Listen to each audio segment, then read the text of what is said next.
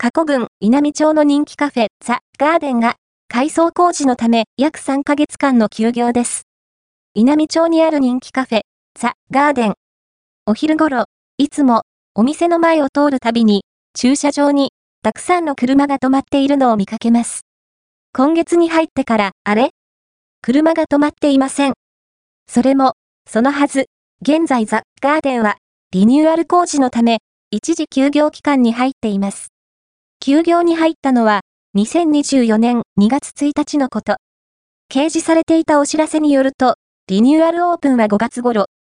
約3ヶ月間の休業です。